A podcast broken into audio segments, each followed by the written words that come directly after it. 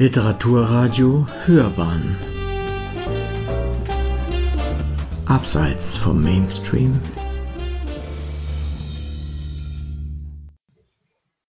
Literaturkritik.de Ein Rundumschlag auf das Leben als verwobenes Etwas.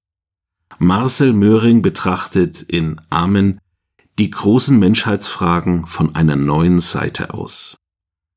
Eine Rezension von Stefanie Steible. Wer bin ich? Wo komme ich her? Warum befinde ich mich genau da, wo ich jetzt bin? Und vor allem, warum ist das passiert, was unabwendbar scheint? Diesen Fragestellungen widmet sich Marcel Möhring in seinem Roman Amen. Ihm ist damit ein nahezu philosophisches Werk gelungen, das nicht nur Fragen stellt, sondern auch viele beantwortet, denen sich die moderne Menschheit ausgesetzt sieht. Eingebettet in die Geschichte eines verlassenen Mannes, der tief traurig durch die niederländischen Wälder strebt und dabei eine Leiche entdeckt, weil er aus Berufsgewohnheit neugierig ist und unter das ausgebrannte Auto schaut, das plötzlich vor ihm auftaucht. Das macht ihn automatisch zum Verdächtigen, und im Verlauf der Ermittlungen in denen er auf eine alte Schulkameradin trifft, beginnt er nicht nur seine zuletzt gescheiterte Beziehung mit Joyce zu reflektieren, sondern auch die sonstigen Relationen in seinem bisherigen Leben. Und zwar die, die tatsächlich bestanden, die, die eigentlich nur Begegnungen waren, aber auch die, aus denen hätte mehr werden können und es aus irgendeinem Grund nicht geworden ist. Auch mit der schwierigen Konstellation in seiner Familie befasst er sich dabei und stellt schließlich einige Parallelen fest.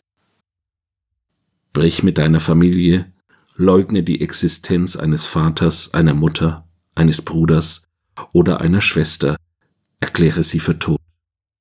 Sie bleiben. Immer. Irgendwo. An einem tiefen, dunklen Fleck in deinem Kopf ist X.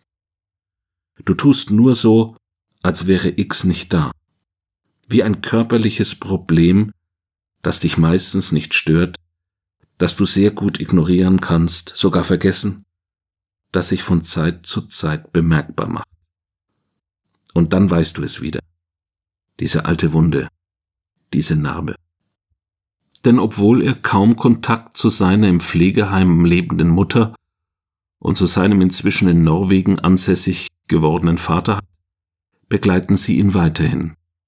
Genauso wie das verschwundene Mädchen Shannon, auf das er in einem Familienurlaub in der Schweiz hätte aufpassen sollen und dessen nicht wieder auftauchen dafür sorgt, dass die zuvor heile Welt der Nachbarsfamilie aus den Fugen gerät. Zwar verschwindet im Laufe der Zeit Shannons Gesicht aus dem Kopf von Samuel, aber sie bleibt bei ihm und taucht sogar als Wortspiel in der Ermittlerin Mavrouf Sittle wieder auf. Können wir also das Erlebte niemals ganz ablegen? Und was bedeutet Glück? Während Joyce behauptet, nie glücklich zu sein, sieht es Samuel pragmatisch. Ich fand, es war schon eine ganze Menge, dass Menschen einander nicht fortwährend den Schädel einschlugen dass es schon mehr als ein halbes Jahrhundert keinen Krieg gegeben hatte, hier in Europa, Wiege und Totenhaus einer Kultur. Beklemmende Worte, die nach dem Kriegsausbruch in der Ukraine an Gehalt gewonnen haben. Der Fundort der Leiche befindet sich in der Nähe seiner Arbeitsstätte. Als Archäologe gräbt er am früheren Standort verschiedener Lager auf denen sich zuletzt im Zweiten Weltkrieg dramatische Szenen abgespielt haben.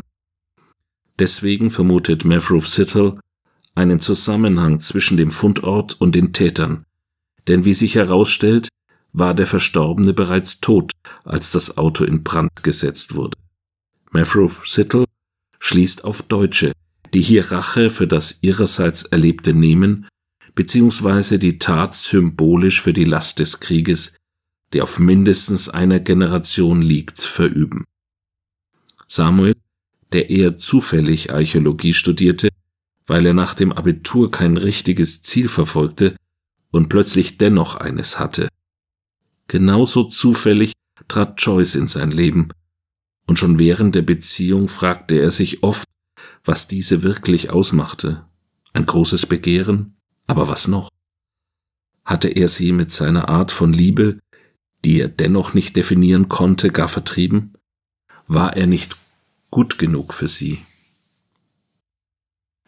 Die Hauptfigur versucht diese Fragen durch Vergleiche mit der Geschichte zu beantworten und kommt dabei zum Kern des Menschlichen, zu dem, was wir sein wollen und wie wir uns definieren. Zur Kriminalkommissarin sagte er auf die Frage, ob die Archäologie nicht ein abstraktes Fach sei.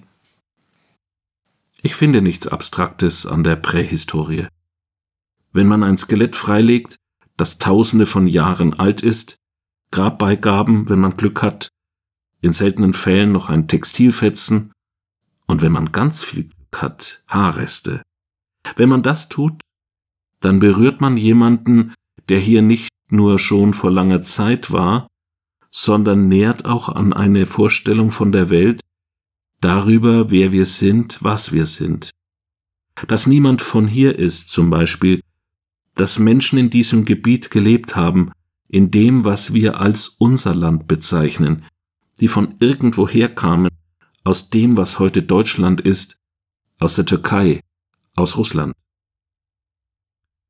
Dies stellt wiederum die Verbindung her dazu, warum die Leiche genau an dem Ort aufgefunden wurde, wo Samuel zufällig vorbeikam, der sich aber in historischer Umgebung des Lagers befand und von dem er darauf schloss, dass es sich um Deutsche handeln musste, die die Tat verübt haben, um Menschen, die hier nicht zu Hause waren.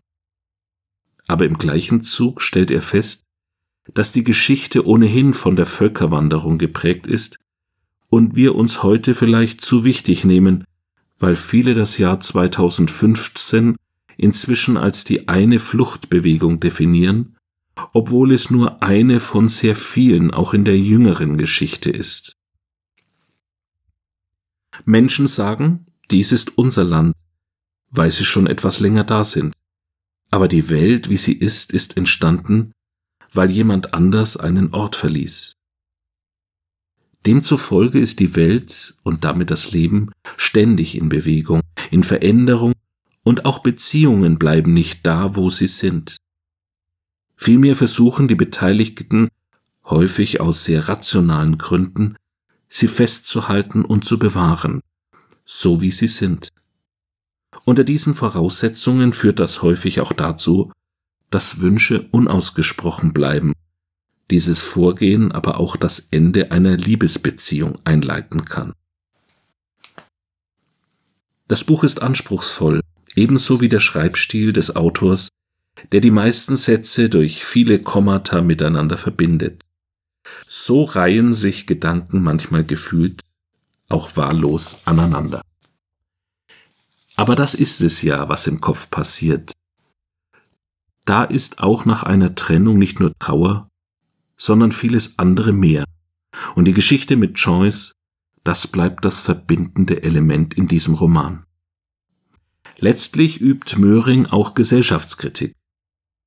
In seiner Reflexion beschäftigt sich der Autor zum Beispiel mit einer Gruppe von Klassenkameraden im letzten Jahr auf der höheren Schule. Sie wollten die Revolution, konnten aber nicht beantworten, wohin sie führen sollte, was nach Auflösung aller Institutionen bliebe. Sie, Mittelschichtkinder, denen nie etwas Schlimmeres widerfahren war, als ein Spielzeug zu verlieren, hatten mich mit einem Blick betrachtet, der aus reiner Ungläubigkeit bestand, dass ich das nicht wisse, dass ich so zynisch sei, aber ich wusste es schon, und was sie zynisch nannten, fand ich eher pragmatisch. Eigentlich steht die Hauptfigur also vielleicht mehr im Leben als andere und dadurch auch wieder nicht. Denn nach Meinung der Hauptfigur bewegt sich ein Großteil der Menschen nur an der Oberfläche.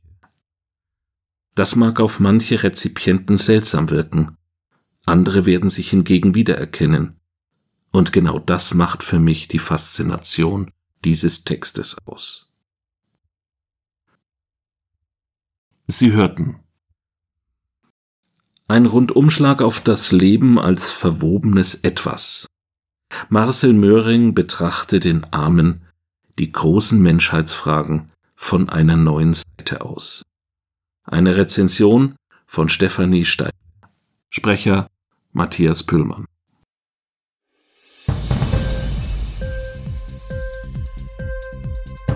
Hat dir die Sendung gefallen? Literatur pur, ja, das sind wir. Natürlich auch als Podcast. Hier kannst du unsere Podcasts hören. Anchor, Spotify, Apple Podcast, iTunes, Google Podcasts, radio.de und viele andere mehr.